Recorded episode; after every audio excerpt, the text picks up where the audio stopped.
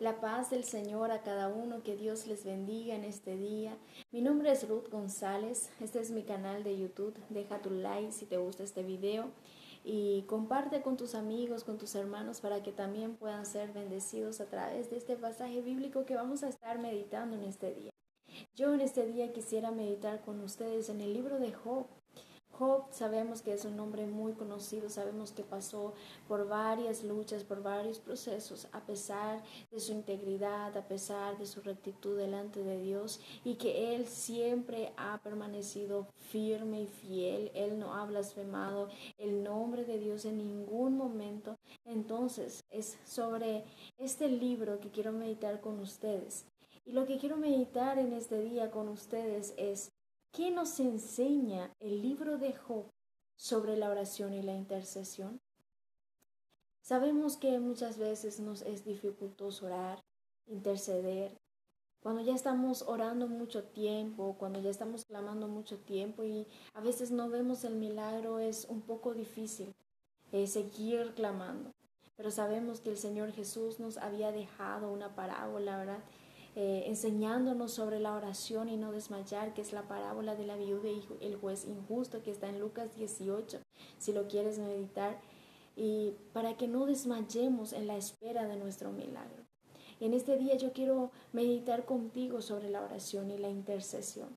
En el libro de Job quiero que abras conmigo tu Biblia, capítulo 15, versículo 4, en donde dice, tú también disipas el temor y menoscabas la oración delante de Dios.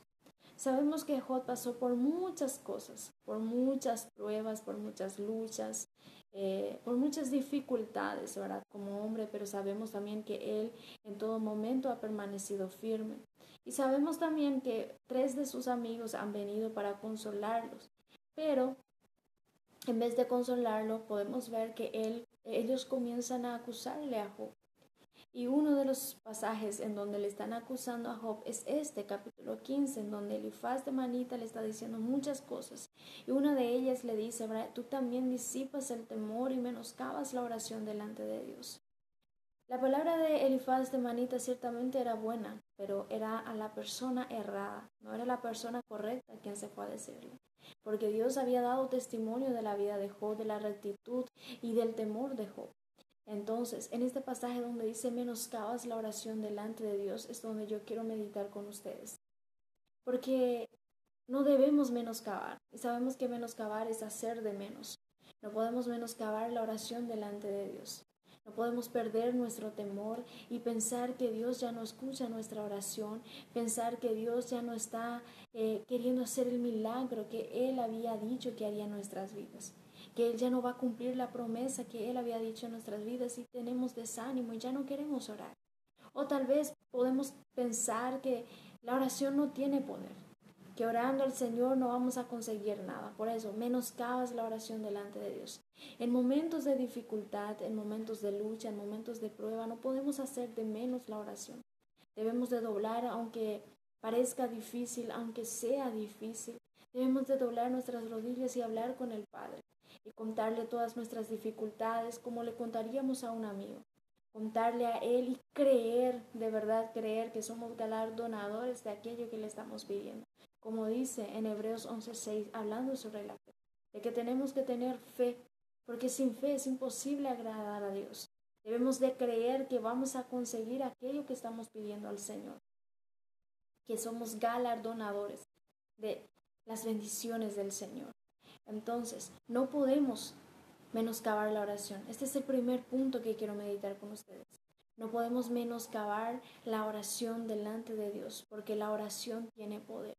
Cuando vemos hombres de Dios orando, vamos a ver la victoria. Por ejemplo, Elías, en el momento en que él se fue a orar para, para que la lluvia pudiese descender, oraba, oraba, oraba fervientemente, hasta que su siervo vio una pequeña mano en las una pequeña nube como la mano de un hombre, perdón, como la mano de un hombre, entonces Elías entendió que una grande lluvia iba a descender. Entonces la fe, la oración nos hace tener fe y la fe nos hace ver nuestros milagros. Y cuando vemos a Josué también orando al Señor, ¿verdad? Qué fue lo que aconteció en Ai, porque ellos perdieron.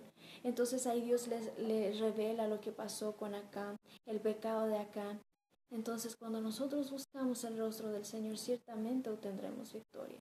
También Ezequías, que cuando Dios vino a anunciar que arregle su casa y que él iba a morir. Entonces dice la palabra que Ezequías se volvió a la pared y comenzó a llorar y a orar y a decirle, Señor, muchas cosas. Y el Señor escuchó sus ruegos y nuevamente envió al profeta y le dijo que le daría 15 años más de vida.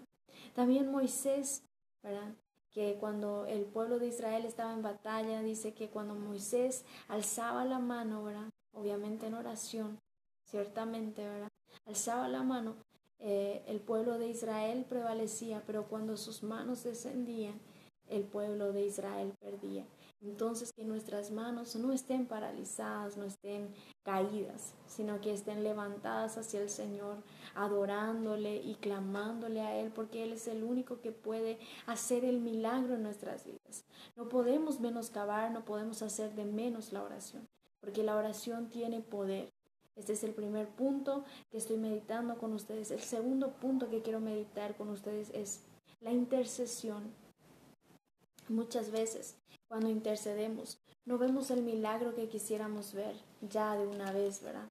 Muchas personas llevan años y años intercediendo para que una persona pueda acercarse a la presencia de Dios, para que su familia, un miembro de su familia pueda acercarse de su, eh, en la presencia del Señor. En este pasaje de Job capítulo 1, versículo 5 dice, y acontecía que habiendo pasado un turno los días del compite, Job enviaba y los santificaba y se levantaba de mañana y ofrecía holocaustos conforme al número de todos ellos, porque decía Job, quizá habrán pecado mis hijos y habrán blasfemado contra Dios en sus corazones. De esta manera hacía todos los días. Vemos aquí que Job ofrecía holocaustos, hacía sacrificios al Señor, pidiendo perdón, ¿verdad? Pidiendo que sus, si de por ahí sus hijos habían pecado contra el Señor. Vemos el temor de Job eh, en no pecar contra el Señor. Pero aquí dice, ¿verdad? Aquí de esta manera que Job intercedía. Job enviaba y los santificaba y se levantaba de mañana y ofrecía holocaustos conforme al número de todos ellos.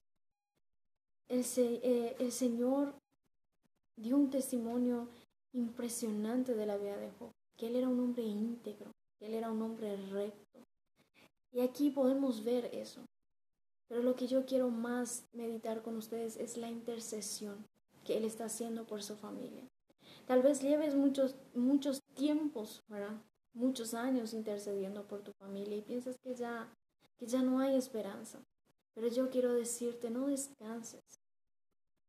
No, no te desanimes, sino que realmente busca al Señor. No te canses, no te desanimes. Sigue perseverando, clamando por esa familia. Tal vez esa familia que está en las drogas, esa familia que usa alcohol, que está en los vicios. Y pensamos que ya no tiene esperanza esa familia que queremos que esté en la presencia del Señor, tal vez sea tu esposo o tu esposa, tal vez sea tu hermano, tu hermana, y anhelas que esté en la presencia del Señor. Pero así como Job hacía todos los días, intercedía a través de holocaustos en la presencia del Señor por su familia, así también intercede tú todos los días sin cansarte delante del Señor con oraciones, intercediendo por tu familia. El libro de Job también nos enseña que no podemos parar de interceder por nuestras familias. No podemos, porque la Biblia dice que Dios quiere salvar a todos los hombres. Y si nosotros descansamos y desmayamos y no oramos más por nuestra familia, ¿cómo ellos serán salvos si no anunciamos también la verdad? Entonces, que la palabra de Dios siempre nos dé fuerza y fortaleza a pesar de que no veamos el milagro a pesar que muchas veces veamos cosas más difíciles en la vida de nuestro familiar, que queremos que sea salvo. Y tal vez ya no haya esperanza. Creamos que así como Job clamaba todos los días por sus hijos, también clamemos por los nuestros. Clamemos por, los, por nuestros hijos, clamemos por nuestra familia, clamemos por los maridos, clamemos por los nietos. Sigamos de rodilla clamando, que nadie ni nada venga a impedir nuestra intercesión por nuestra familia. En el nombre de Jesús, porque muy prontamente vamos a ver el milagro que esperamos. Amén. El tercer punto que quiero meditar con ustedes es en el libro de Job, capítulo 42, capítulo 42, del versículo 7 hasta el 10. Vamos a ver que Job intercede por sus amigos. Interceder por aquellos que han traicionado nuestra confianza. Pedir por aquellos que un día llamamos de amigos o compañeros, pero que en el momento del dolor decidieron acusar en vez de levantar es un poco difícil. Pero orando por ellos, también Dios nos sana y nos da la victoria que buscamos. Aquí en el capítulo 42, si quieres abrir conmigo tu Biblia también, versículo 7 hasta el 10 dice, y aconteció que después que habló Jehová estas palabras a Job, dijo, Jehová dijo a Elifaz de Manita, mi ira se encendió contra ti y tus dos compañeros, porque no habéis hablado de mí lo recto, como mi siervo Job. Ahora pues, tomaos siete becerros y siete carneros, e id a mi siervo Job, y ofreced holocausto por vosotros, y mi siervo Job orará por vosotros, porque de cierto a él atenderé para no trataros afrentosamente, por cuanto no habéis hablado de mí con rectitud, como mi siervo Job. Fueron pues Elifaz de Manita, Bildad suita y Sofar Namatita, e hicieron como Jehová les dijo, y Jehová aceptó la oración de Job. Y quitó Jehová la aflicción de Job cuando él hubo orado por sus amigos, y aumentó al doble todas las cosas que habían sido de Job. Como había dicho en el principio. Orar por aquellas personas que en momentos de nuestro dolor tenían que habernos eh, dado la mano, pero en vez de darnos la mano apuntaron el dedo. Orar por aquellos que tal vez rompieron nuestros sueños, nos desilusionaron, nos hicieron sentir como fracasados. Es difícil, es difícil, somos humanos, pero nosotros tenemos al Espíritu Santo que nos ayuda, al Espíritu Santo que nos ayuda en nuestra debilidad.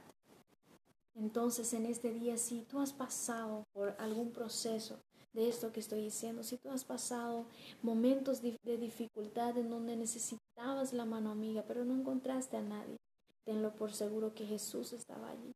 Y por sobre todo, quiero decirte, intercede por ellos. Así como Dios le estaba pidiendo aquí a Job para interceder por aquellos hombres, porque solamente la oración de Job iba a escuchar porque ellos no habían actuado con rectitud. Ellos no, le, no habían defendido al Señor como deberían de haber eh, hablado del Señor. Ellos no habían hecho eso. Pero Job, en todo su dolor, él no blasfemó contra Dios. Y él necesitaba una mano amiga, pero en su momento de dolor no encontró una mano amiga. Encontró compañeros que le acusaban. Encontró compañeros que solo buscaban el pecado en él. Pero él vemos que aquí en el versículo 10, 10 donde dice que Jehová quitó la aflicción de Job cuando él hubo orado por sus amigos. Tal vez el dolor que sientes ahora es porque aún no has orado por los amigos que te hirieron. El Señor quiere sanarte, el Señor quiere sanar toda herida, el Señor quiere sanar todo dolor. En el libro de Isaías 50, que Él sanó todas nuestras enfermedades, que por sus llagas todas nuestras enfermedades y dolencias fueron sanadas. Y no solo enfermedades físicas, sino espirituales y psicológicas también, emocionales. El Señor ya te sanó. Es solo tiempo de perdonar y orar por aquellas vidas. Porque las personas que te hieren es porque están enfermas también y necesitan de que alguien se coloque a la brecha y ore por ellos que reconozcan que ellos también necesitan de Dios. Entonces en este día, que la palabra de encaminarte a hacer lo correcto, a orar por aquellos que te hirieron, a bendecir a aquellos que te maldijeron, como dice la palabra, Bendecid a los que os maldicen, orad por los que os ultrajan y os persiguen, y amad a vuestros enemigos. Es lo que la palabra nos enseña. Entonces, en este día vamos a ver cómo eh, de una forma práctica Dios estaba hablando con su siervo Job, mostrándonos cómo el camino que deberíamos de seguir todos nosotros como humanos, que el amor prevalezca, no paguemos mal por mal, sino que paguemos aquello que no hacen mal, lo paguemos con bien. No queramos tomar venganza por nuestra propia mano, porque la palabra dice, mía es la venganza, dice el Señor. Entonces el Señor es el dueño de la venganza. Nosotros lo que tenemos que hacer es perdonar y mantener la paz con todos. A cada día buscar parecernos más a Cristo, porque Cristo nos perdonó, Cristo nos amó, Cristo nos escogió para que podamos llevar su nombre y no éramos merecedores. Todos, la palabra dice que todos nos desviamos a una, todos hicimos mal, no somos justos. Entonces Cristo nos justificó con su sangre preciosa.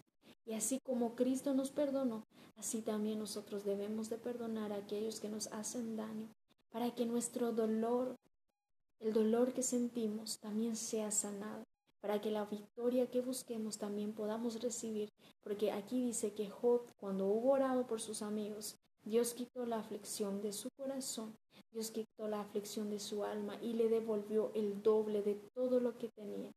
El enemigo te podrá haber robado todo, pero el Señor te devolverá en doble cuando comiences a posicionarte y alinearte a la palabra de Dios. Cuando comiences a perdonar a aquellos que te hirieron, aquellos que te hicieron daño, comenzarás a sanar, comenzarás a ser restaurada y comenzarás a ver la victoria del Señor sobre tu vida. Ellos también necesitan de gracia, así como tú necesitaste de gracia.